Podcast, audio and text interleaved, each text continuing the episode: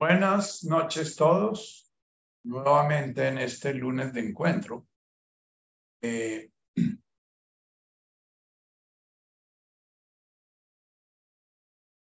vamos a iniciar. Eh, un poquito les mandé la, les mandé la, la, la nota de las bienaventuranzas porque parte de nuestros comentarios hoy tienen que ver un poco con recordar eh, recordar que el camino es un camino. Eh, hubo algunos eh, comentarios hechos por... primero, Leonardo dice, ojalá los adultos podamos recuperar la experiencia de sentir el juego, la risa, la sencillez y el asombro. y colgó un video muy valioso de, cómo evitar los enredos de la vida, que fundamentalmente es un video que toca los puntos esenciales del taoísmo y del budismo zen. Se pueden reunir eh, todos eh, en, un, en una sola frase. Entrar la vida no es fácil ni difícil, mientras que no haya ni amor, ni odio, apego, ni aversión.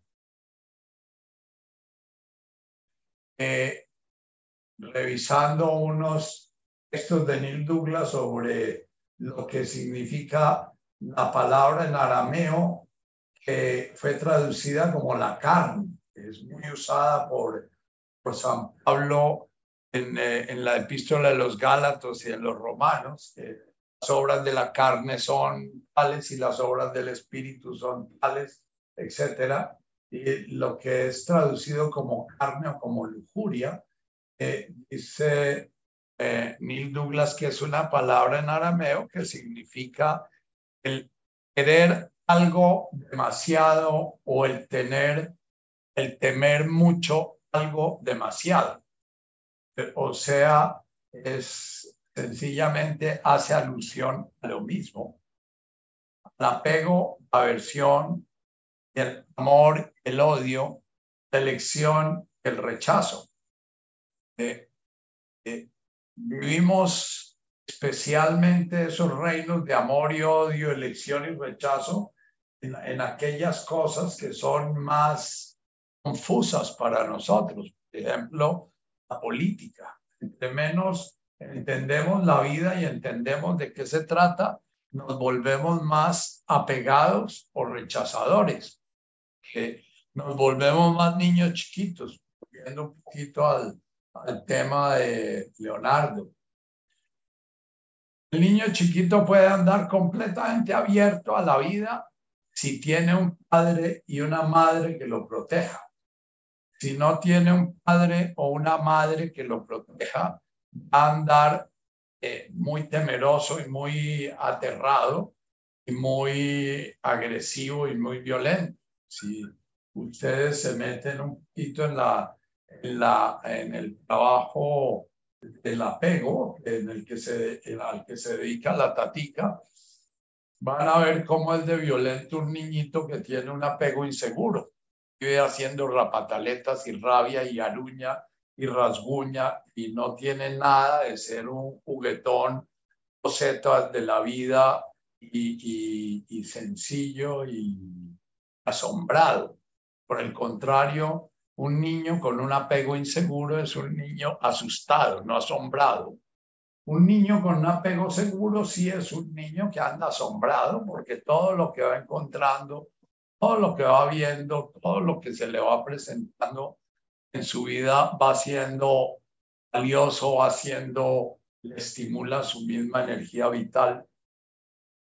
Entonces, el, el, el planteamiento del video que nos manda Leonardo y de su, y de su otra notica de ser como niños, es un planteamiento que tiene su, su, su cuestionamiento. El niño es seguro si su entorno es seguro el niño es inseguro si su entorno es inseguro.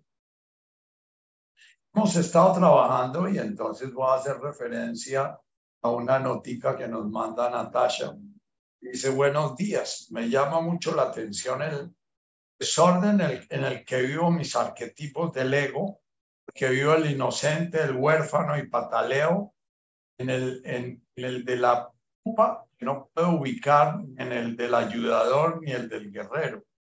Veo que he hecho un salto al destructor y como si intentara echar para atrás, ¿es eso posible? Porque entonces la pupa se va a morir, que entonces la pupa se va a morir claramente. La pupa me imagino, Natacha, que haces alusión a la pupa que a dar origen a la mariposa, ese espacio de tiempo en que un ser vivo tiene que eh, pasar por un ser diferente del que va a ser en su etapa adulta. Y la, la metáfora de la pupa la he puesto yo varias veces como, como metáfora de, de el crecimiento humano. No es que eches para atrás ni para adelante. Cuando trabajamos conceptos psicológicos, tendemos a verlos como conceptos eh, lógicos, secuenciales, en los cuales hay una línea de desarrollo en que primero viene el inocente, después el huérfano, después el, guerrero, después o el colaborador, después viene el ayudador, etc. Eh, eh, realmente todos se van dando de alguna manera porque, eh, como dice Jesús y Nana, yo soy el buen pastor, la función de un, un, ego sano, bien conectado a, al yo del yo, al yo, la conciencia, un ego sano y consciente, es estar apacentando las ovejas, que son los múltiples yoes. Entonces, eh, tú puedes perfectamente tener un yo completamente inocente y ese yo inocente está buscando permanentemente una mamá que lo contenga y una mamá que lo proteja y una mamá que lo ayude y una mamá que se haga cargo de él. Eh, eh, y, al mismo tiempo puedes estar eh, desarrollando un yo guerrero que está peleando con mamá y quiere matar a mamá porque siente que mamá no colabora contigo, porque siente que mamá no es una buena una buena partner en lo que tú quieres. Muy frecuente ver a los niños peleando con su mamá porque a veces quisiera que su mamá fuera la niña chiquita que está al lado de ellos, jugando con ellos y a veces quiere que su mamá sea la madre nutricia.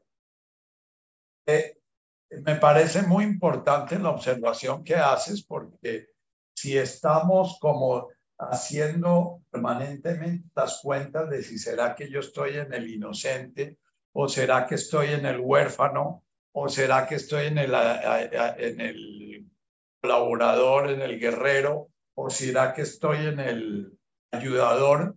Eh, eh, muy posiblemente antes de los, de los 8 o 9 años yo no debería estar ya poniendo energía por poner una usar una metáfora eh, de, análisis transaccional, que es la catexis que se pone, no debería poner la catexis en mi arquetipo de ayudador, eh, porque el arquetipo de ayudador supone que yo ya estoy eh, pasando adelante de mi etapa de ser huérfano y que mi inocente ya está bastante bien a salvo y bastante seguro porque o tiene un entorno seguro que le permite seguir adelante su camino desarrollando facultades de un buen huérfano. Buen huérfano es un buen competidor, es un, es un buen animalito que sabe comenzar a conseguir su propia casa. Hay una, hay una novela, eh, eh, eh, bueno, se me olvidó el nombre de esta italiana, bueno, italiana que, escribe muy bello, pero se me olvidó el nombre, que se llama La Tigresa. Después les pongo la nota si alguno está interesado en es una tigresita que tiene un hermano que es un magnífico huérfano sabe pelearse la vida y todo, y que ella es bastante tontita y que es bastante, además es medio romántica y ella anda ya pensando en cosas. Entonces toda la novela es de cómo esta tigrecita todo el tiempo está haciendo un argumento de vida de no es de tigre, porque ella es, eh, ella anda en otras notas porque quiere aprender a volar y quiere aprender a, qué sé yo. Entonces, el, huérfano, un buen huérfano puede estar ayudando a un inocente que no recibió todo lo que necesitaba a ganar seguridad y a ganar estabilidad si le permiten desarrollarse. Lo que pasa es que en nuestros sistemas familiares muchas veces al inocente lo abandonan y al huérfano lo sobreprotegen.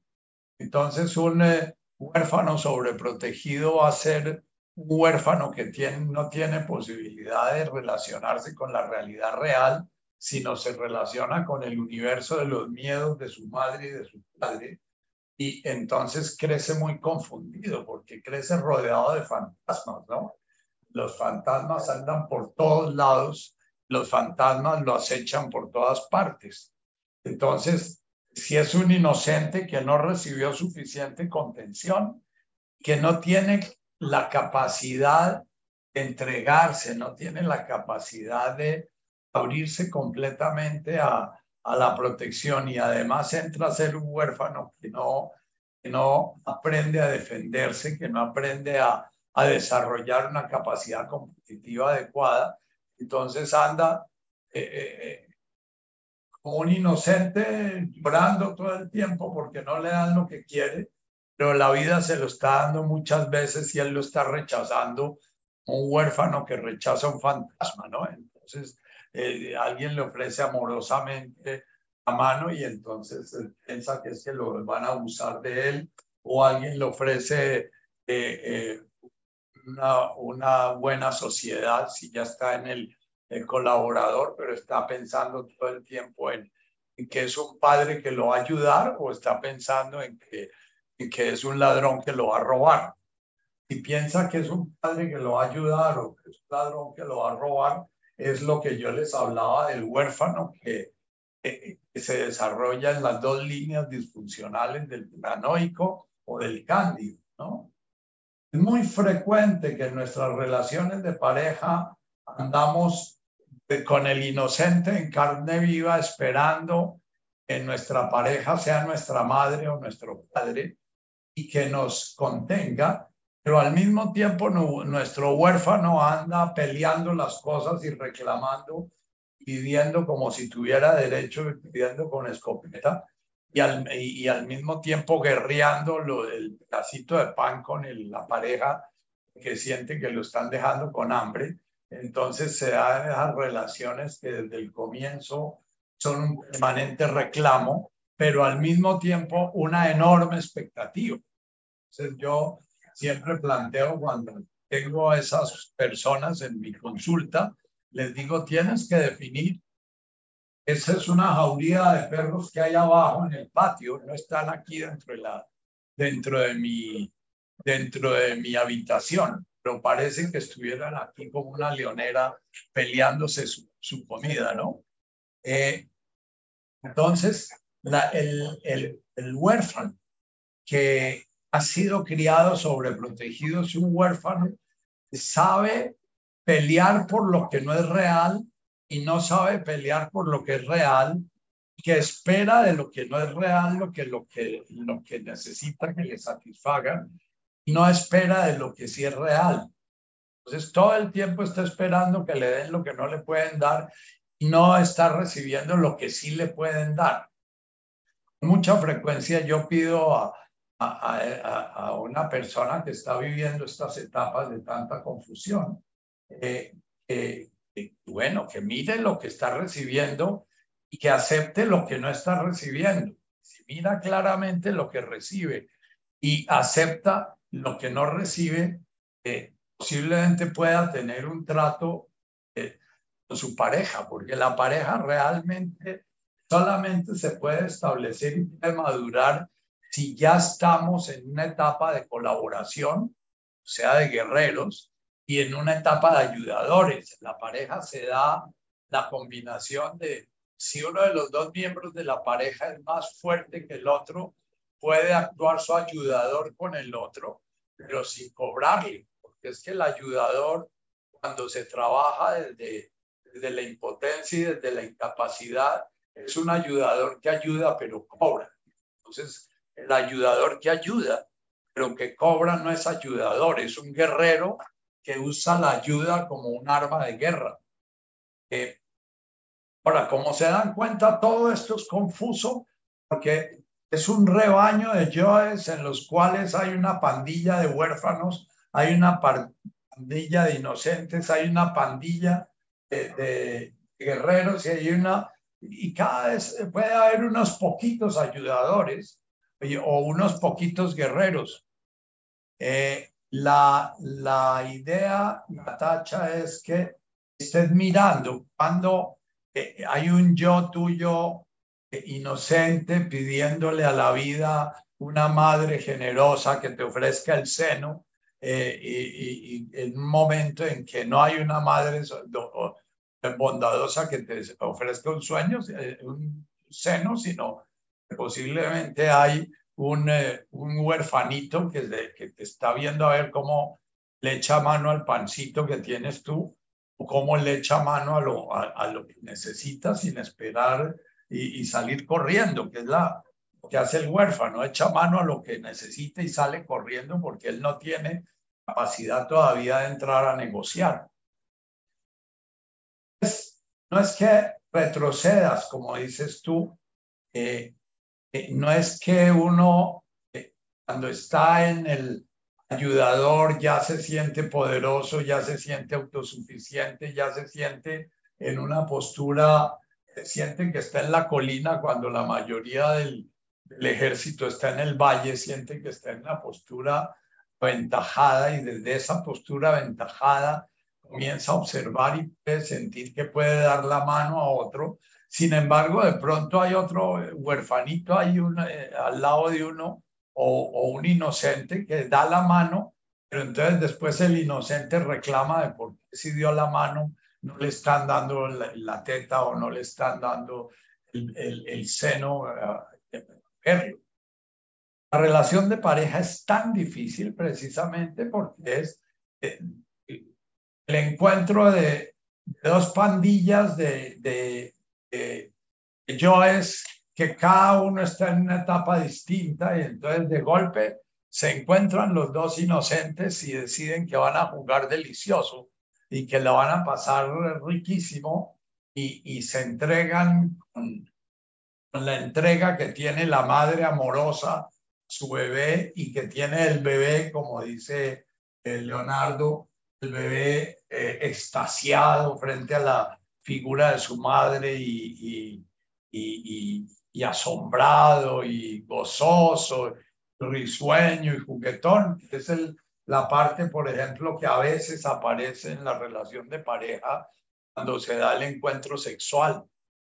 Cuando se da el encuentro sexual en los comienzos de la pareja, porque después el encuentro sexual comienza a tener 20 participantes, va a tener un guerrero y va a tener un ayudador y va a tener un huérfano y va a tener un inocente y cada uno va a pedir lo suyo y entonces cada uno va a sentir que se le están satisfaciendo algo, pero le están fallando en otra cosa y, y, siempre va a haber un pedacito que no está bien.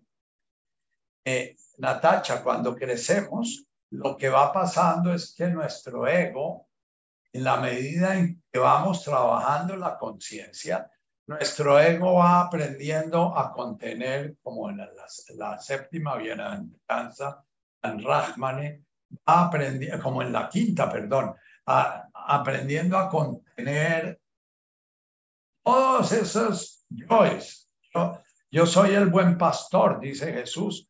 Cuando se refiere yo soy el buen pastor, a lo primero que se pastorea, que pastorea eh, eh, yo bien tocado por la divinidad, es pastorear todo este siervo pecador de Santa Teresa, ¿no? Este, eh, eh, este humilde eh, pecador, este esclavo, este, y al mismo tiempo este ser que se entrega a ti y recibe de ti tu poder. Ahora, estamos tocando en este espacio unos espacios muy psicológicos, como son los espacios de los arquetipos del yo. Son tan psicológicos que estamos hablando todavía de dimensiones de conciencia que no están tocando el alma. Entonces, eh, y al mismo tiempo que están desarrollándose los arquetipos psicológicos del ego, los arquetipos del alma están presentes y se muestran a veces. A veces está el destructor, a veces está el buscador. Entonces, cuando tú mencionas que a veces se te brinca el destructor, sí, muchas veces estamos, somos unos huerfanitos que sentimos que nos queremos morir porque nos queda grande la vida. Entonces ese huerfanito que siente que se quiere morir, que le queda grande la vida, es porque ya viene un impulso del alma que le está hablando, aunque tenga siete, seis, cinco años, le está hablando de que no se trata de esta vida, sino que se trata que esta vida se vuelva divina. Se trata de crear un ego funcional que genere un yo tan cercano a la realidad que pueda descubrir el yo divino le está dando su ser y le está dando su poder. Entre más cerquita la realidad, más cercano a la realidad es el yo que crea el ego, ser más cercano al yo divino. Entre más alejado de la realidad es el, el, el, el yo que genera el ego, entonces va a ser más, más difícil aceptar que dentro de mí esta criatura es Dios manifestándose en Nacho, actuando a través de Nacho en este universo es su danza y en este universo que es su manifestación.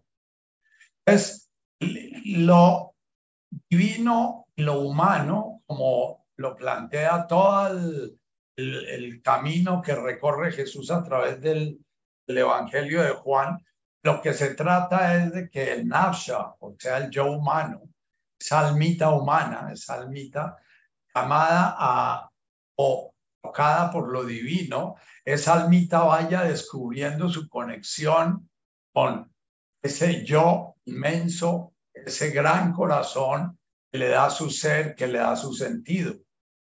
En la medida en que nos relacionamos con la realidad tal como es, como los niños que describe, que describe Leonardo, esos niños que describe Leonardo son envidiables, ¿ya? Eh, yo recuerdo mi infancia y tenía muy poco de asombrado y de maravilloso, y tenía mucho de miedoso y de triste y de, desolado. Eh, por eso nunca recuerdo mi infancia como un estado que me gustaría recorrer. Y cuando eh, ponen en el chat comunicaciones así como románticas, como esa de, puso Leonardo. Entonces, en lugar de dejarla pasar y sentir que sí, no, rico ser como niño, yo digo, uy, no, yo tengo que hablar de esto porque eso es medio cándido, ¿no? La mayoría de niños no la pasan tan bien como, como aparecen en esas fotos bellas de los niños románticos, ¿no? Y, y tú posiblemente, Leonardo, si recuerdas tu infancia, eh, también te vas a dar cuenta que hubo muchos momentos de mucho dolor, porque cada vez el ser humano se vuelve más disfuncional para generar un, un continente amable. Digamos que nosotros somos una generación sándwich, porque a partir de los años 90 comenzó a hablar el ser humano en unos ciertos estratos sociales, porque el ser humano en una gran mayoría eh, padece mucha violencia en su infancia y ustedes están viendo permanentemente en los noticieros la violencia sexual, la violencia física, la violencia emocional que padecen los niños hoy en día, ¿no?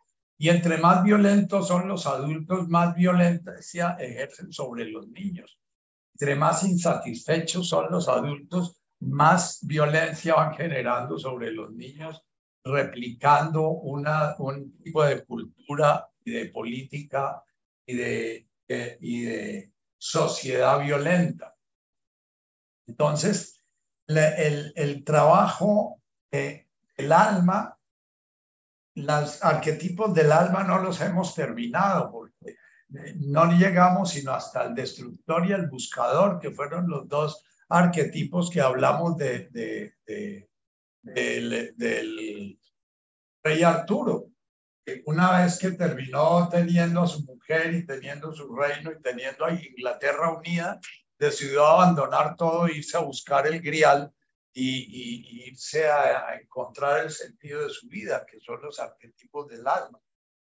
Y el grial y la espada representan los arquetipos jungianos cuando cuando uno busca realmente, tiene la siguiente observación de Martica y de Mercedes, hacen mucho eco a la, a la, a la enorme dificultad de, de, encontrar ese camino. Sí, el camino es fácil. Y no es fácil en parte porque nos pasamos la vida entera tratando de medio remendar, a, a, a reeducar a nuestro ego para que vaya generando una imagen de la realidad un poquito más real nos permita comenzar a intuir la armonía profunda, la belleza, la verdad y la bondad que hay en nuestro ser. Porque la imagen que creamos de nosotros mismos es que somos feos, somos inútiles, somos una carga, somos pesados, eh, eh, sé yo. ¿eh? Entonces, necesitamos acercarnos a la realidad, la realidad real donde todo es bello, todo es armónico, aunque haya muerte y haya salirnos de esa imagen creada por el ego neurótico que es un yo idealizado que tiene muy poco que ver con nosotros mismos y comenzar a conocer nuestros yositos, el yosito inocente, el que está buscando que le den teta y está buscando que le arreglen la vida y está buscando que alguien le venga a su casa y le diga usted necesita que lo quieran, entonces vengo a quererlo, ¿no? Y, y ese yosito inocente no sabe cuando vaya a llegar la persona a la casa a decirle vengo a quererlo, va a salir el yosito huérfano a decir usted viene aquí es a tumbarme y cómo puedo confiar en usted y entonces eh, va a sacar a patadas al que vino a quererlo, ¿no? Porque la vida nos da realmente lo que necesitamos, pero como nuestro ego está funcionando en función de un mundo completamente ilusorio, completamente infantil en el mal sentido de la palabra, infantil en el sentido de que es un mundo de cuentos, es cuando la realidad nos propone lo que necesitamos, lo sacamos a patadas porque o no es como esperábamos, o no es tan bonito como queríamos, o no es tan honesto como pensábamos, o no es tan bello como esperábamos, o no es tan veraz como creíamos, porque entonces la persona no dice la verdad o no dice qué sé yo, ¿no? Entonces, el estar relacionándonos con la realidad tal cual es, dice el Buda, dice Cristo, Dicen todo, el, dice el texto de Xuan Xu que pusiste tú, Leonardo, ahí sobre el, sobre el apego y la aversión. Cuando nos, realiza, nos relacionamos con la realidad, no nos enredamos la pita. Pero para no enredarnos la pita, entonces nos propone Jesús precisamente para hacer el camino, lo primero que tenemos que tener después de plantearnos cuál es el camino, eh, de Guasmaya es la naturaleza es la manifestación de la divinidad. La naturaleza es la manifestación de la bondad. La naturaleza es la manifestación de la belleza. Segundo, de Guasmaya, tú eres parte de ese de Guasmaya. Tú estás, haces parte de esa belleza, de esa armonía, y si recorres el mercado y el TT, vas a realizar esa integración con la naturaleza. Tu pedazo de barro, ese pedazo de barro diferente que eres tú, pero que está tocado por la vida, que es igual en toda la naturaleza, a descubrir que no es diferente de nada de lo que está alrededor, que por lo tanto nada hay que sea peligroso, ni que sea malo, ni que sea eh, contra ti. Y igual ese pedazo de barro va a morir como todo lo que estamos mirando, ese pedazo de barro va a enfermar, como todo lo que estamos mirando, pero si tú estás armónico con la naturaleza, vas a morir sereno, vas a enfermar sereno, vas a vivir lo que vive la naturaleza de una forma serena. Si creaste una imagen de ti mismo diferente de la realidad y es que tú eres sano y los demás son enfermos, de que tú estás limpio y los demás están sucios, de que tú estás desinfectado y los demás están infectados, de que tú eres rico y los demás son pobres, o que tú eres pobre y los demás son ricos, o que tú eres bueno y los demás son malos, entonces vas a estar todo el tiempo chocando porque vas a estar queriendo generar dinámicas de supervivencia dentro de un reino en el cual ya la dinámica de supervivencia se, se realizó. Ah, en, un eh, eh, campesino o en un eh, nómada del desierto del Sahara o del Medio Oriente, a los 16 años ya se han vivido los cuatro arquetipos y ya el personajito está andando por el mundo eh, eh, eh, invocando a Alá porque está pensando en no ser que ya esté viviendo en un estado hipermoderno en el cual le han metido mil cucarachas y ya perdió la posibilidad de terminar su desarrollo el ayudador. El ayudador es la madre engendra un hijo que el gozo de vivir que tiene ella le, le resuma quiere compartir ese gozo con una criatura. Y eso se llama el amor y querer compartir mi propio gozo de existir. Pero si yo ando viviendo por allá en una cucaracha de yo, he construido con un ego completamente desconectado de la realidad, entonces nunca voy a tener un vientre disponible para engendrar un hijo en la abundancia y en el amor y en el gozo, sino que voy a engendrar un hijo buscando un sentido de la vida, voy a engendrar un hijo en el deber o voy a engendrar un hijo en el patrón cultural, porque ya me casé, entonces ya es normal tener hijos. Natacha, los cuatro arquetipos los nombro, después te pido que los olvides. Pero cada vez que estás actuando, hay alguno de ellos. Bueno, estoy actuando como un huerfanito paranoico, estoy actuando como un huerfanito cándido, estoy hablando como un, actuando como un inocente, estoy esperando que la realidad resuelva mis problemas, estoy esperando que, el maestro me diga cuál es el sentido de mi vida y estoy esperando que los demás resuelvan mi vida. Ahora, Resolver la vida significa saber contentarse. Resolver la vida no significa ganarse uno su pan y tener uno un buen salario y un buen puesto y un buen...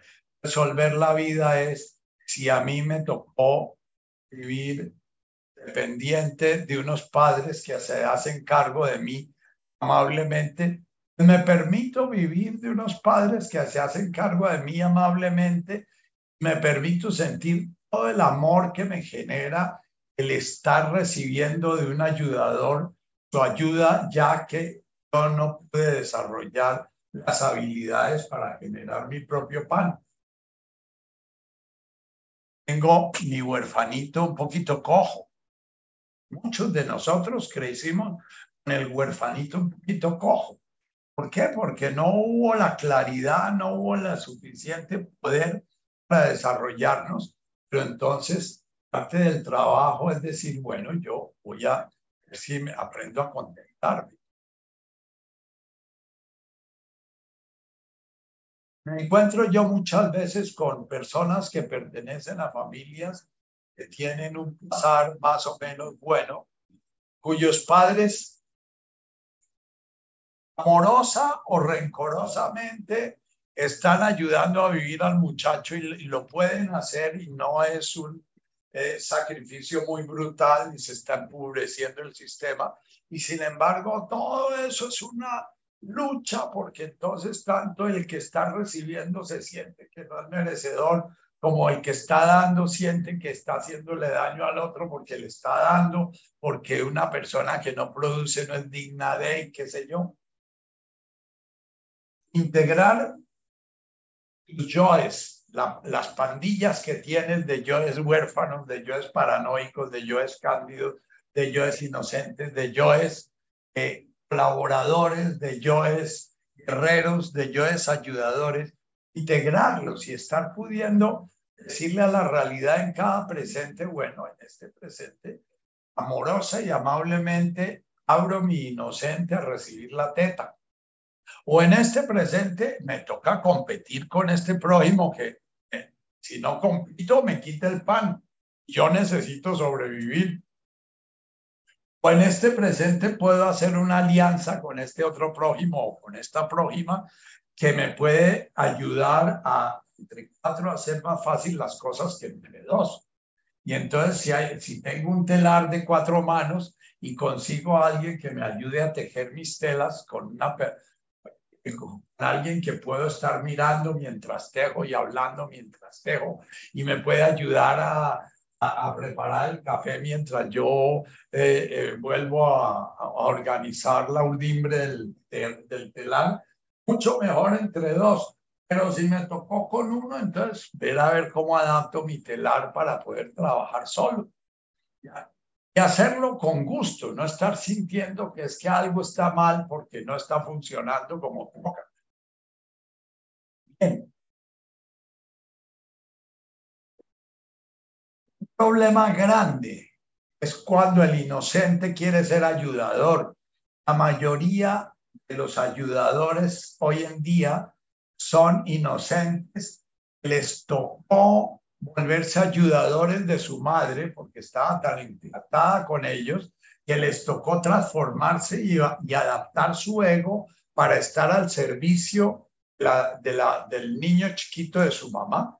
Esto no es culpando a la mamá, porque es que es a su vez ese, ese personaje que le tocó encaramar su ayudador cuando todavía era inocente no recibió lo necesario para ser inocente gozoso, como lo describe Leonardo, ese va a volver a reproducirse de la misma manera, va a tener hijos a los cuales les va a pedir que se hagan cargo de él o de ella. ¿Por qué? Porque su inocente quedó esperando que la solución de sus cosas le venga de afuera, aunque sea su hijo. Hay muchas mujeres inconscientemente engendran esperando tener en su vejez a alguien que se haga cargo de ellas. Esa es una forma de engendrar que no es muy buena, que digamos. Y, y bueno, si eso es lo que pasó, entonces parte del trabajo interior es comenzar a coger los arquetipos del alma, el que sigue al buscador cuando el buscador busca en serio, buscar en serio significa todo el tiempo estar recordando el cáliz y la espada que voy a buscar. Entonces,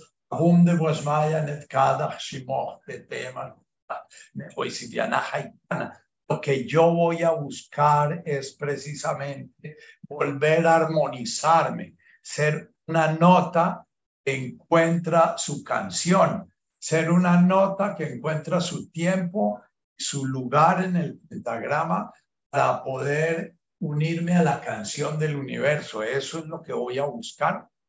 Y entonces, la primera parte del Padre Nuestro nos habla de esa canción, Abum de Guasmaya.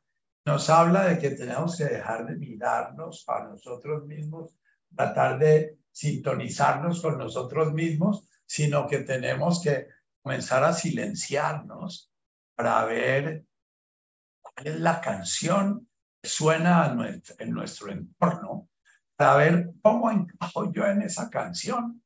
El tema al es ¿Cómo puedo poner este poder de esta criatura? ¿Cómo puedo poner toda la hay, la menuta, se dice en arameo, la fuerza vital la cual encarnó la divinidad en este pedazo de barro, en este cadáver que se llama Nacho, que está animado por una fuerza vital que manifiesta la divinidad. ¿Cómo puedo poner esa fuerza vital que está encarnada en este pedazo de barro al servicio de esa canción? De tal manera que un día descubra yo no soy diferente de la canción, que yo soy la canción misma siendo una nota de esa canción, yo soy la canción misma. Eso nos habla la primera parte del Padre Nuestro. Y entonces puedo repetirlo cien veces en el día o mil veces en el día.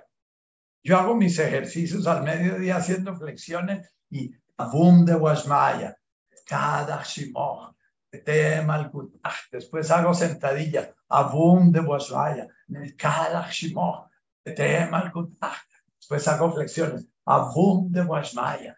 Cada si, si me pongo a hacer eh, abdominales, abum de Washmaya. Si me monto en la elíptica, abum de Washmaya. Cada de tema. Estar durante muchos años de mi vida me metieron una cantidad de bullshit, una cantidad de ruido en mi mente durante muchos años de mi vida recibí, recibí, recibí, recibí, recibí eh, una cantidad de información con la cual creé mi yo y con la cual mi ego quedó entretenido fabricando ese ídolo que es eh, el yosito de Nacho, ¿no? Y ahora lo que me pide eh, Jesús es Netkala Hashimoh. Es la forma de comenzar, es meter otra canción ponerla a sonar y sonar y sonar por encima de la canción que suena en automático. Hemos hablado ya varias veces de, de el intelecto en default, default, o sea, el intelecto que comienza a funcionar cuando la atención está distraída. Nosotros funcionamos nuestra neurosis cada vez que está distraída.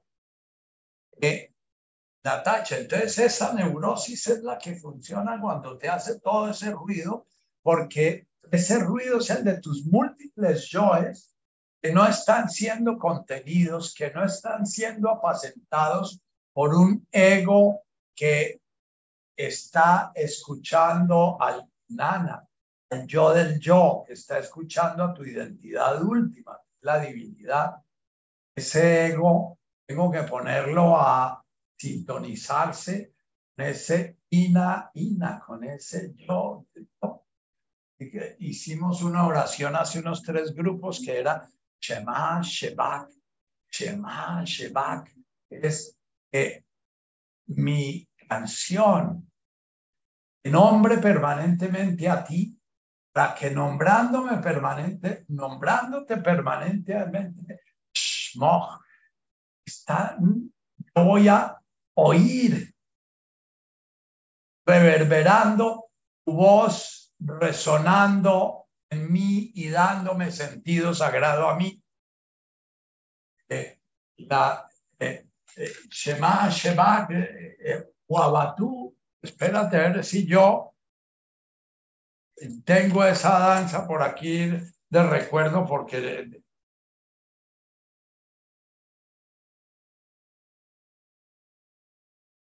Shema Shebak, Shema Shebak, Shavet Uabatu, Masheba Ana. Eh, eh, yo te glorifico, yo te eh, permanentemente te nombro, permanentemente busco sintonizar mi sonido con el sonido del universo, ¿no? Y, y, Shabet Masheba Ana es lo que responde la voz desde el profundo del cielo cuando, cuando se oye la voz del cielo que dice, y yo también te glorifico y doy testimonio de ti. El, texto fue traducido como que eh, eh, Jesús en un momento determinado en Juan 12, 27, yendo hacia Jerusalén, dice, Padre, yo te he glorificado, yo he glorificado tu nombre, ¿no? Y que se oyó en la voz, en el, en el cielo, eh, eh, una voz que decía, y yo también doy testimonio de ti, ¿no? te he glorificado y te glorificaré de nuevo. Dice la voz desde el cielo, lo que en arameo fue dicho, Jesús dice Sheba, Shemak, Sheba, Shemak. Eh, Shemak es, yo estoy nombrando, estoy nombrar para, en este, era como integrarse uno en el ser del otro, que ellos no se consideraban un pedazo de barro sólido, sino que ellos hacían en su identidad mucho más alusión a su energía vital y su energía vital la sentían como si fuera una onda sonora, como si mi identidad fuera una determinada canción. Entonces, este texto en el contexto arameo que trabaja Neil Douglas dice, Jesús dice, yo te glorifico y la voz que se oye es, yo te glorifico y te glorificaré, dando el sentido profundo a, tú eres una criatura creada por mí y en ti encuentro mi complacencia, en ti encuentro mi realización, en ti me realizo. Entonces, eh, eh, lo que tenemos que entender es que llevamos un camino de aprender a sufrir, un camino de aprender a olvidar la realidad, un camino de aprender a alejarnos de la realidad, un camino de estarnos distanciando de la realidad siempre en función del hombre que debe ser, la mujer que debe ser, la pareja que debe ser, la profesión que debe ser, de la producción que debe ser, de lo que debo tener, de lo que debo, de lo que debo, de lo que debo, de lo que debo, y apunta de lo que debo y lo que debería y lo que hubiera debido y si yo hubiera y si no hubiera, y ya se nos va olvidando la realidad. Y todo el planteamiento de Jesús y de Buda es hay que volver a la realidad. Y para volver a la realidad, primero tenemos que acordarnos, estamos permanentemente negando la realidad.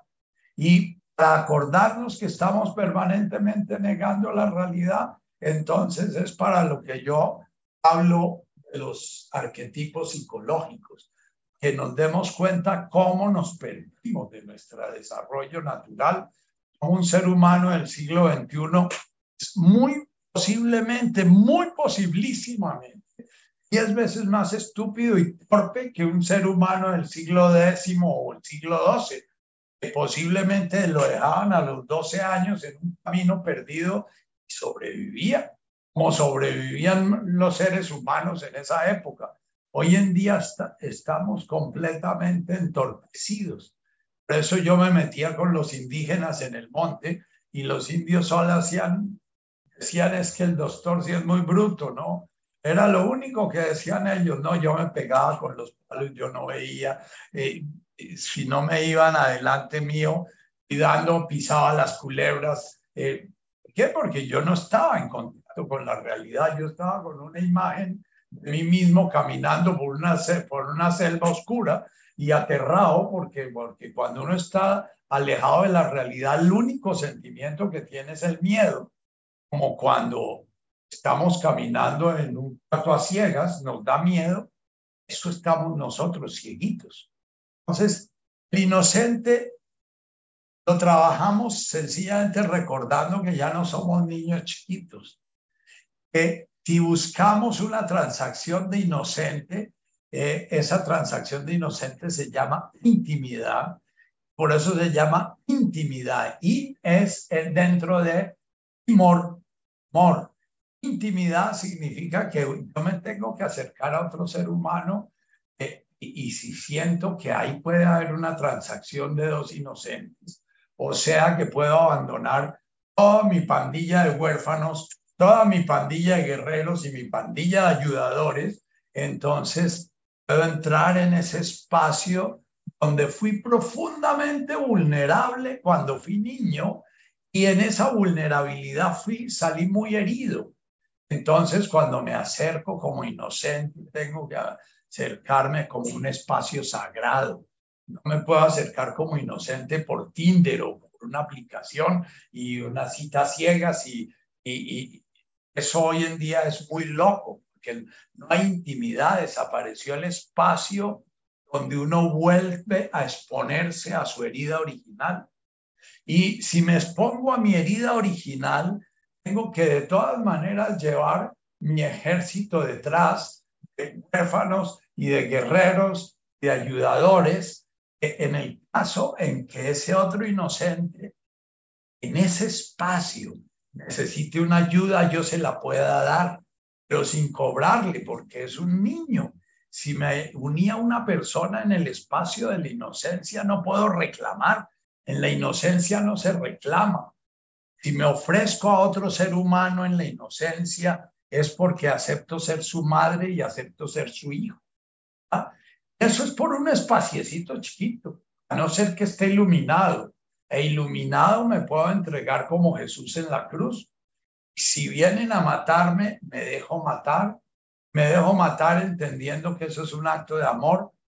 Pero mientras no, entonces mucha gente se abre unas relaciones de pareja eh, desde el puro inocente, pero ya han encajados ahí de una vez en la primera cita los huérfanos resentidos, los huérfanos paranoicos, los cándidos, y entonces a veces actúo como cándido, a veces como paranoico, y después me sale el, el negociante, y entonces entre nosotros, ¿qué es lo que hay? ¿Usted qué me va a dar a mí por lo que yo le he dado a usted? Y bueno, pero usted qué es lo que me ha dado a mí? Y, cuando yo le pido al otro que si me da una mano, porque eh, yo no, el otro no tiene capacidad de darme una ayuda y yo no tengo capacidad de volverme huérfano y salir corriendo sabiendo que eh, con esa persona voy a, voy a salir muerto de hambre, sino que me quedo ahí esperando y reclamando y pidiéndole al otro que sea lo que no es, de alguna manera cambie y por qué no cambia. Y es que usted debería ser una persona distinta y usted me prometió y cuando lo conocí esto y, y toda esa historia que nos genera tanto sufrimiento. Nos acaba hoy el tiempo para volver a trabajar un poquito más sobre el ayudador. Pero voy a leer un comentario de otra persona que me lo hace en el chat mío. Cuando quieran escribir y no quieran que su nombre aparezca en el comentario que hacen, me pueden escribir a mi chat. No sé si todos lo tienen. Eh, eh, los que no lo tengan, pues yo pongo el teléfono ahí en, en, el chat de meditación. Dice, buenos días, Ignacio. Se refiere a mi caso particular esta pregunta.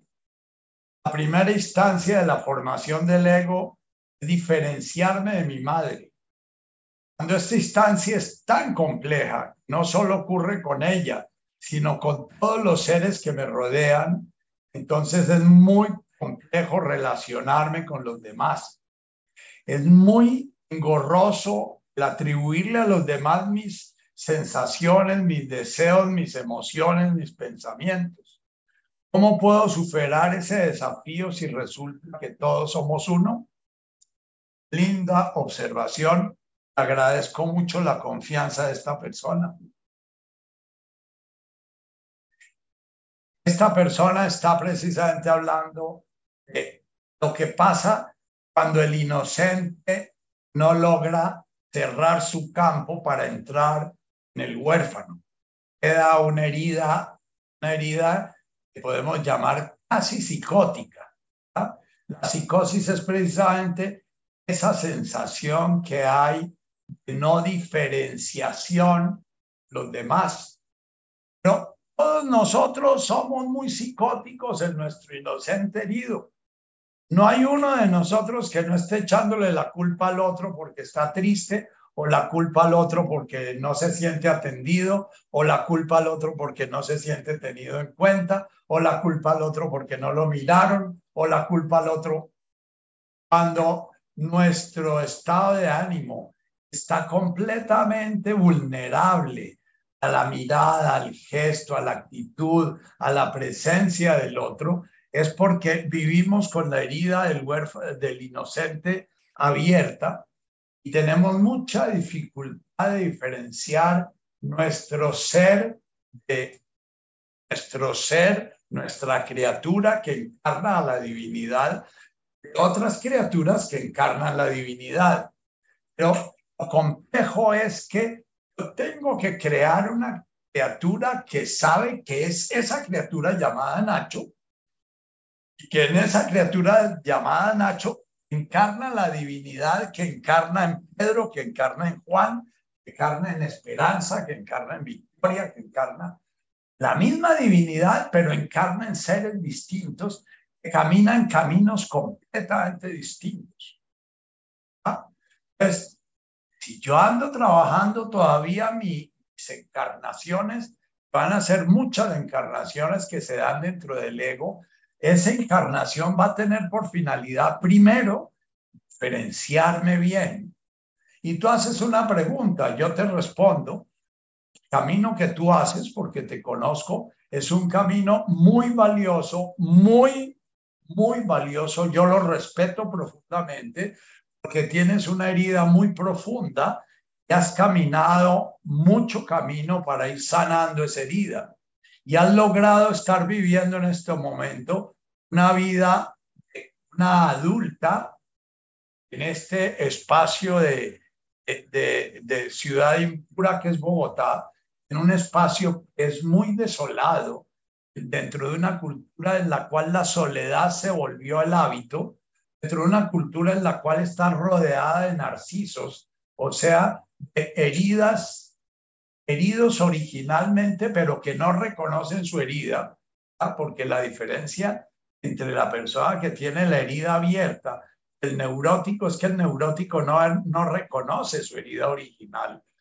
Anda sanando su herida original todo el tiempo, metiéndose con los demás, controlando a los demás, dando órdenes o pidiendo cacao o victimizándose, o, ah, pero no reconoce que dentro de él no se siente cerrado, que dentro de él se siente que, el mundo se le mete adentro, que, el entorno lo, cubre.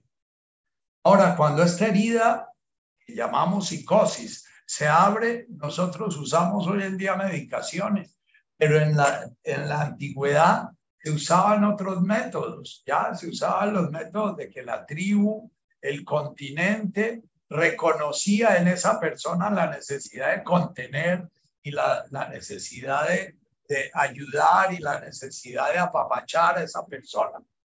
Por eso, las personas que yo acompaño que viven un poquito esa herida tuya,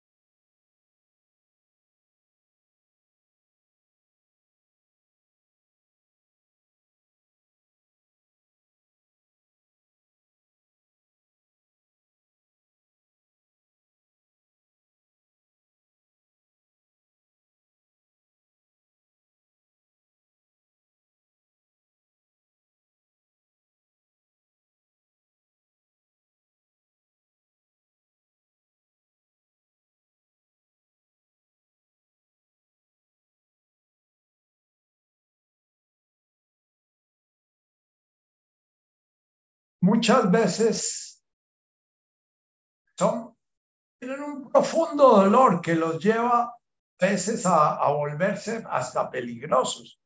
Todos esos muchachos en Estados Unidos que cogen un fusil y matan una cantidad de gente, eh, son muchachos que tienen esas heridas abiertas y ellos esperan un Rahman, un Rahman, una compasión, un útero los contenga, un útero que los, que los ayude a sanar y al no encontrarlo se sienten, sienten que hay una profunda injusticia alrededor de ellos, ¿no? El camino que has tomado tú, que es hacerte cargo de ti misma, no andar pateando al mundo, no andar cogiendo un fusil a matar gente, es un camino muy valioso. No meterte a, a, jugar a que quieres salvar la sociedad a base de, de, matar a la mitad de, la gente, ¿no? Es otra salida de, esas heridas tan profundas, volverse uno violento y querer ayudar a base de matar.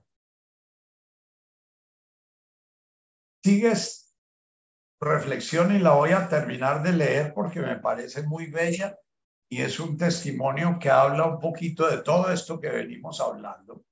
Hay mucho ruido en nuestro alrededor, casi que poquitico ego está condicionado al silencio y a la soledad. La sensación es como si pudiera prescindir de los demás. Hablan nuevamente de una defensa. Lo que se hace cuando hay esa herida tan abierta es tratar de cerrarse. Eso lo llaman la esquizoidia, ¿no? Eh, eh, es como echarse para adentro y volverse autista. Los autistas son niños que desde muy pequeños sintieron que el mundo era tan doloroso para ellos, cerraron la puerta al mundo externo y se quedaron allá metidos en su mismidad sin tener acceso al mundo externo muy contradictorio porque siento que lo que soy se lo debo a los demás.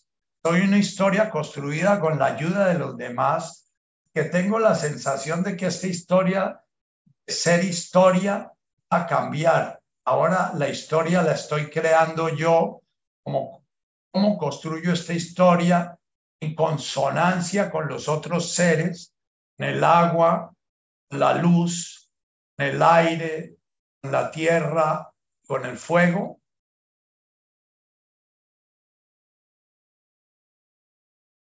Bello, bello. Me parece algo muy bello lo que tú nos compartes. Que por un lado sientes la necesidad de protegerte de un mundo que te avasalla, te, te, desborda por dentro. No hubo la protección necesaria para cerrar el mundo y crear un yo tiene mucho miedo al abandono.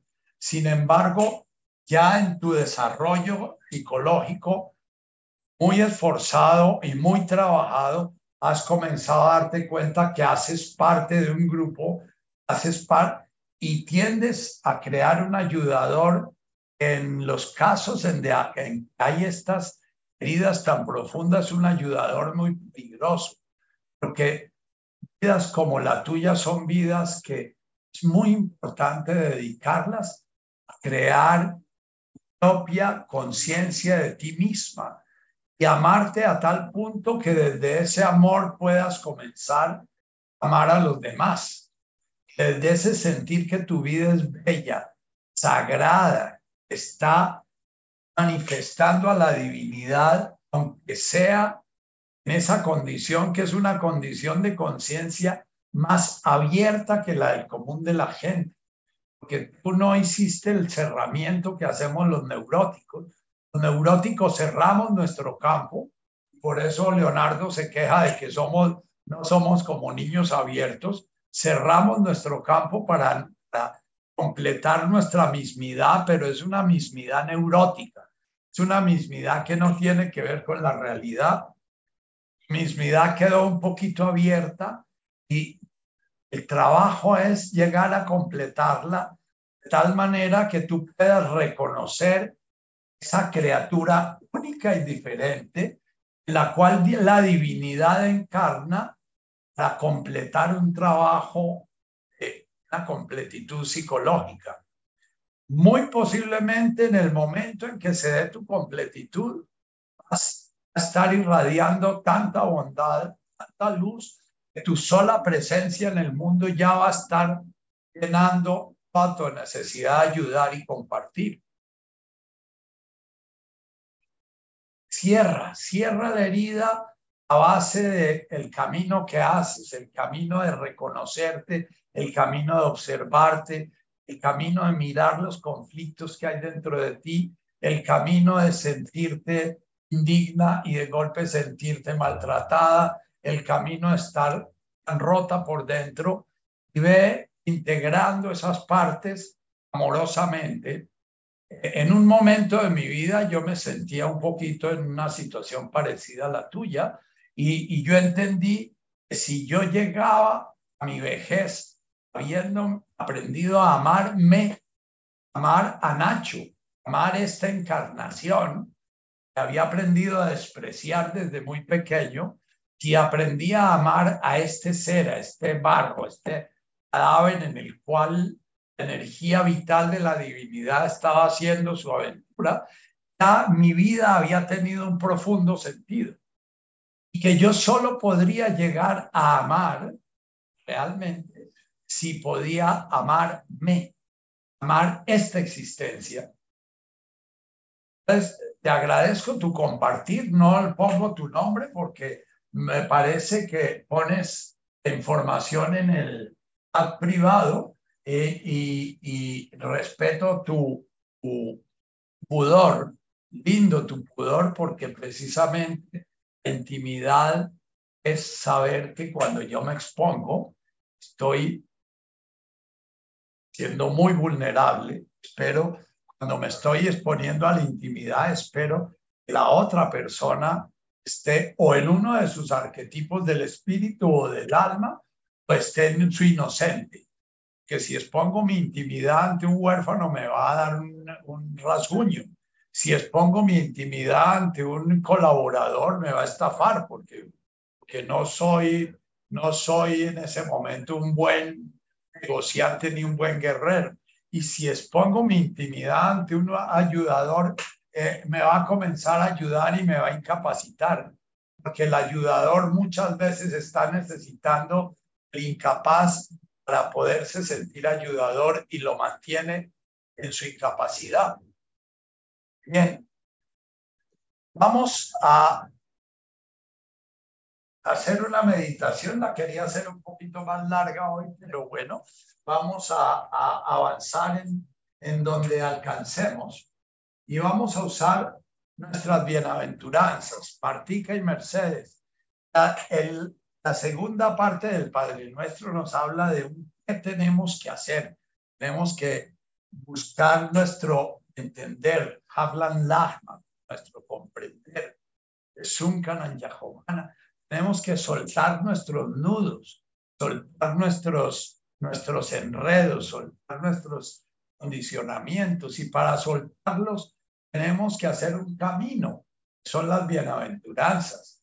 Eh, tenemos que transformar nuestras relaciones conflictivas en las cuales o estamos controlando o estamos sometiendo o, los estamos victimizando esperando que el otro nos dé lo que, lo, que tenemos que transformar esas relaciones en relaciones que fluyan, en relaciones en las cuales me encuentre mi nivel y pueda reconocer en el otro su guerrero, su negociante, pueda reconocer en el otro su huérfano, pueda reconocer en el otro su inocente y pueda reconocer en el otro su ayudador.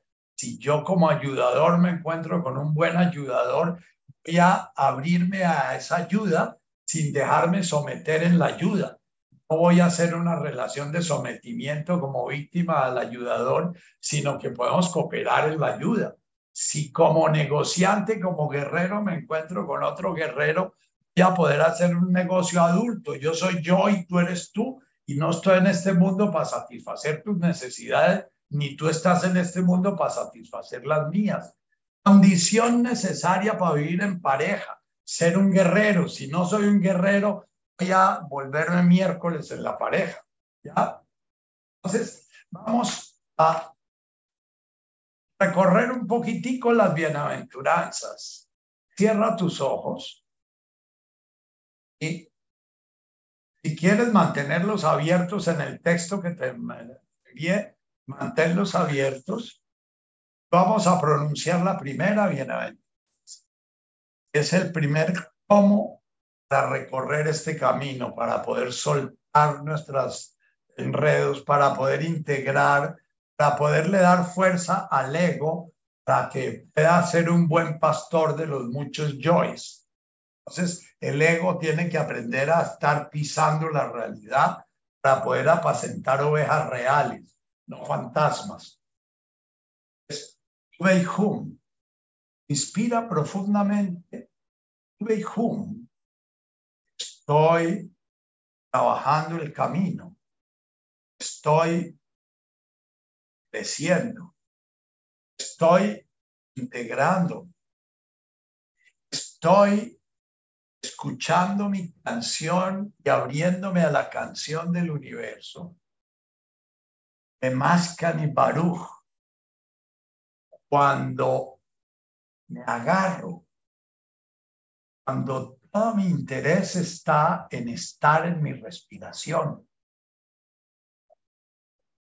cuando en mi respiración comienzo a sentir la respiración del universo,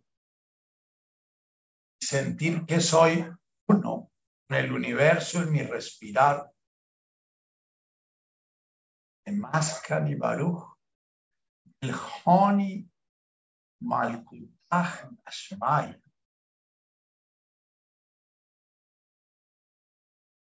Porque cuando estoy en esto, cuando estoy conscientemente llevando mi atención a mi realidad viva, hay se Jai, Jai Menuta, se Jai da alma, esa presencia divina en forma de energía vital que la contacto con mi respirar, el Honi Ashmaya. En ese momento, mi canto comienza a unirse al canto del universo en ese momento comienzo a escuchar el canto del universo y puedo sintonizarme con él. En ese momento mi vida se integra a ese universo conscientemente, ese universo al cual he estado integrado siempre sin darme cuenta. de Mascani, Baruch, Inspira profundamente tu Beijum. Al expirar, permite que salga le mascani baruch. Le mascani. Imagina, eres un bebé hambriento, te agarras a la teta de tu madre con toda tu fuerza, que tu energía vital te da la capacidad alimentar tu vida. Además, Cani es el que se siente miserable si no está en eso. Siente cómo tu respiración se va volviendo tu centro. Lo más importante de tu vida, lo que estás invocando cada vez que digas Afum de Washmaya, hazlo respirándolo. Avum, inspiras. Washmaya, expiras. Cuando invocas, hablan lagma, inspiras. se abra todo mi ser, se abra toda mi canción, resonar de la canción del universo. se abra toda mi vientre, toda mi capacidad receptiva para contener lo que la vida me da para contener y fecundar. Aflan lahma, sunkanan yahomana, expiras. Ubeihum de maskani baruch, Ihoni malkut dashmaya. Y Honey inspira profundamente. Malkutah Dashmaya, suéltame la canción del universo. Suelta tu voz. Suelta tu deseo. Suelta tu intención. Suéltate, entrégate a ese orden, ese Malkutah todo lo visible, toda la manifestación divina. Weihum inspira profundo. Le masca ni barú. Suelta. Siéntete el bebé necesitante. el bebé que busca la luz.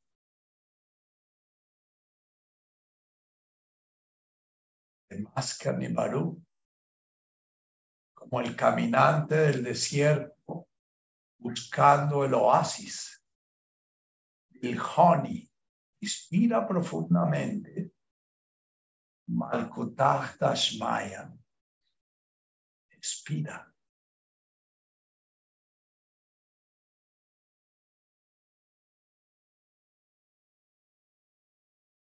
Puedes comenzar a pronunciarlo. Al pronunciarlo, vas a estar expirando en la expiración.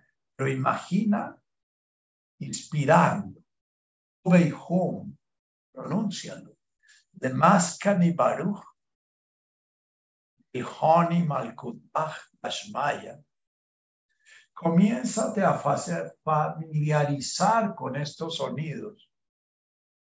Haz que suenen como un mantra, que cada vez lo recuerdas, te acuerdas de tu respirar y de agarrarte a tu respirar. Si estás llena de rabia, llena de, ganas de matar al universo entero, respira esa rabia.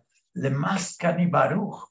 Métete en todo tu ser que la canción de esa rabia se manifieste en tu respirar y Honi Malkutach Dashmaya.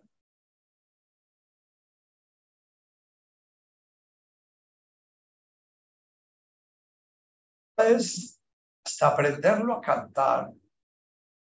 Tu Beijum, le Maskani Baru, il Honi Malkutach Dashmaya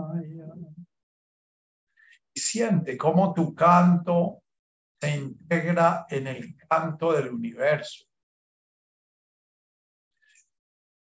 Cuando lo aprendas a cantar, maskani baru, Bilhoni malkuta, Asmaya. es cantarlo mentalmente, de tal manera que se vuelve un mantra cantado. Utilizas tu cerebro izquierdo, tu cerebro derecho.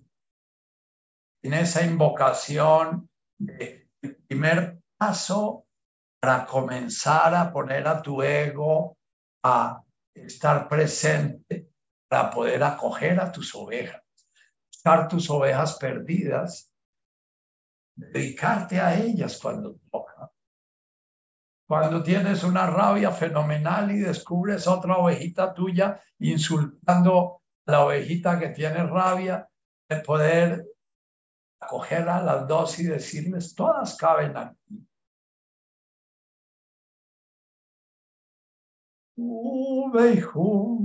le maskanibaru, bilhoni malkuta. Asmaya. Óyela, acostúmbrate a oírla, métete en ella. que en esta encarnación no pases de ahí. Esta encarnación, como te decía a ti, la última persona, esté dedicada sencillamente a que aprendas a conectar el ser que respira en ti y que en tu respirar te sientas completa. En tu respirar sientas que tu vida es bella. En tu respirar sientas el fuego, el aire, el agua, el viento integrándose y formando ese universo tan bello que eres tú, tan bueno, tan amable en el sentido profundo de digno de ser amado.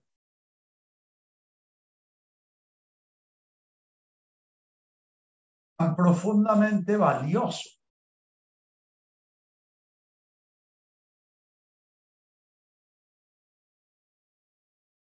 Puede que ese sea todo tu camino.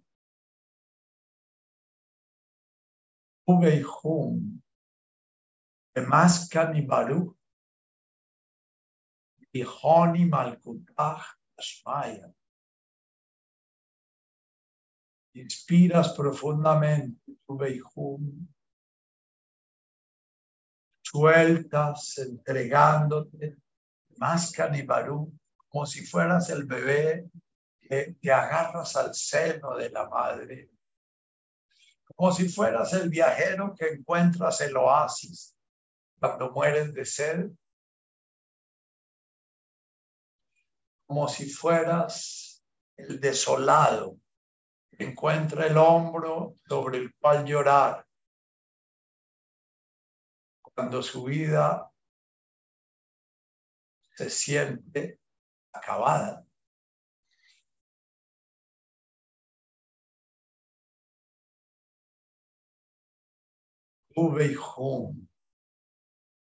Estoy realizando.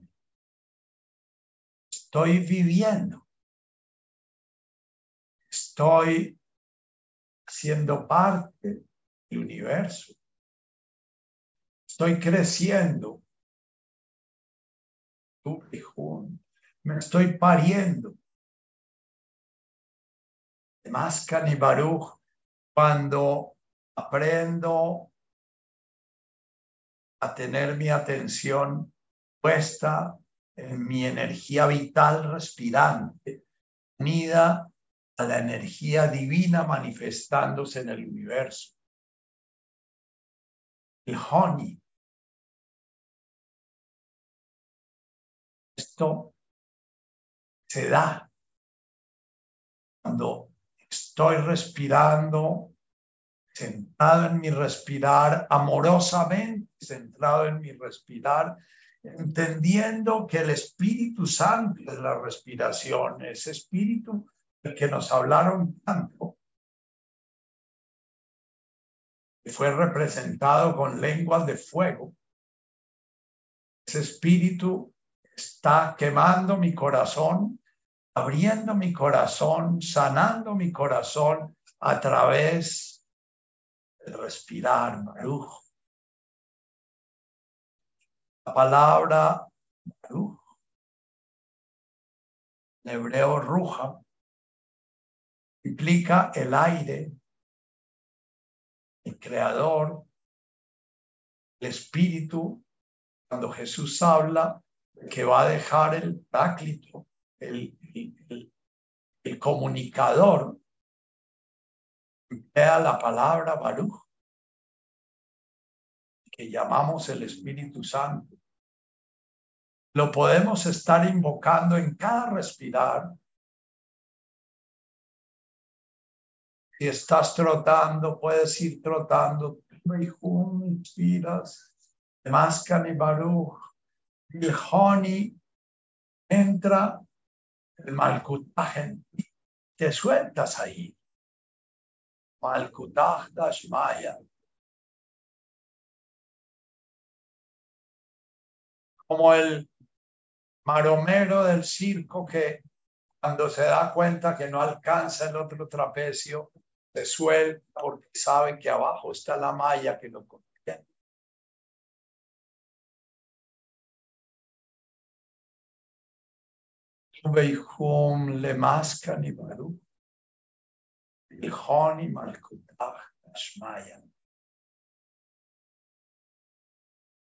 Este puede ser todo tu camino. Martica y mechas. Es muy difícil. Es muy fácil. Entrar la vía no es ni fácil ni difícil. Es comenzar a crear el hábito, traer la conciencia, tu respirar. Veihum le mascan y baruch, este como que se vuelva el mantra, en el cual tú comienzas a reconocer si estás haciendo el camino. Una tacha, comienzas a darte cuenta que todos esos arquetipos que brincan en ti los vas a ir domesticando a través de centrarte en tu respirar cuando sale el, huerfanito, sentido, lo respiras, lo acobijas, esa respiración sagrada. La danza de Neil Douglas, él pone un estribillo que es Alaha Ruja. Alaha es el amor del universo, lo que tiene el universo integrado, lo que hace que se dé el orden en el universo, lo que se hace que se dé tu cuerpo, que ese cadáver tuyo pueda hablar, sentir, pensar, etcétera, y se mantenga integrado y no se lo estén comiendo los gusanos todavía, es porque la jarruja, ruja, respiración, respirar, está recordando que aún no has abandonado este cadáver, que aún es momento de realizar lo que viniste a realizar en esta encarnación y adelantar en tu camino, vestirte y desvestirte, es el camino nuestro. Nos vestimos de este cuerpo, nos desvestimos pasamos un tiempo en otro estado de conciencia nos volvemos a vestir para hacer este camino.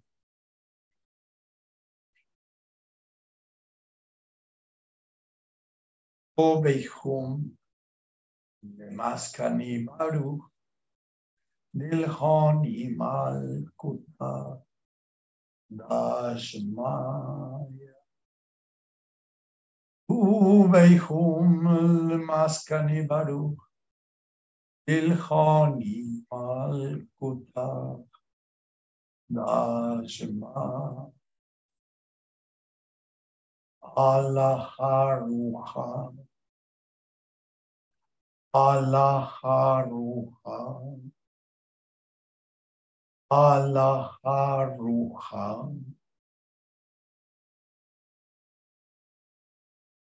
alajá en cada respirar presente. Vivimos 20, 30, 40, 50 años alejándonos, borrando la experiencia de alajá, experiencia de estar encarnando ese todo en nosotros, por esa paradoja que es crear un yo una unidad separada. Y es necesario crearla. Si nos volvemos autistas, no sé cuál será la, el camino de conciencia de un autista, ni sé cuál es el camino de tu conciencia, ni sé cuál es el camino de conciencia del que se ilumina. Lo único que sé es que mi camino de conciencia se inicia a través de volver a la realidad vivir la vida tal como es. No puedo vivir la vida tal como es si no vivo aferrado mi cuerpo. Es la carne donde encarnó la divinidad para hacer su aventura de conciencia. Si no fuera necesario, no hubiera encarnado.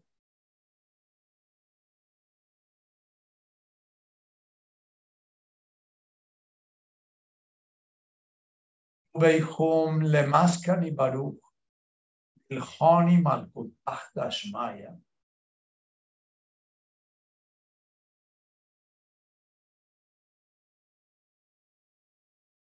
Si esta semana inicias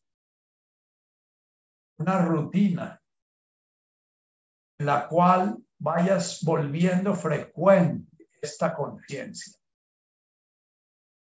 vas a descubrir los millones y millones y millones de veces que has repetido en tu vida y que repites en tu vida y que sigues repitiendo en tu vida, es que yo soy distinto de ti, es que yo soy distinto del universo, es que yo soy algo separado del universo, es que yo soy el centro del universo, es que yo no tengo nada que ver con alajá, yo no tengo nada que ver con Dios, yo soy un buen hombre, yo soy una buena mujer, yo soy bonita, yo soy bonito, feo, viejo, joven, yo soy, yo soy, yo soy, yo soy. Entonces, este es sencillamente un poquitito de tu vida un poquitico de tu energía vital en la cual vamos a comenzar a compensar ese yo soy separado con un invocar el yo soy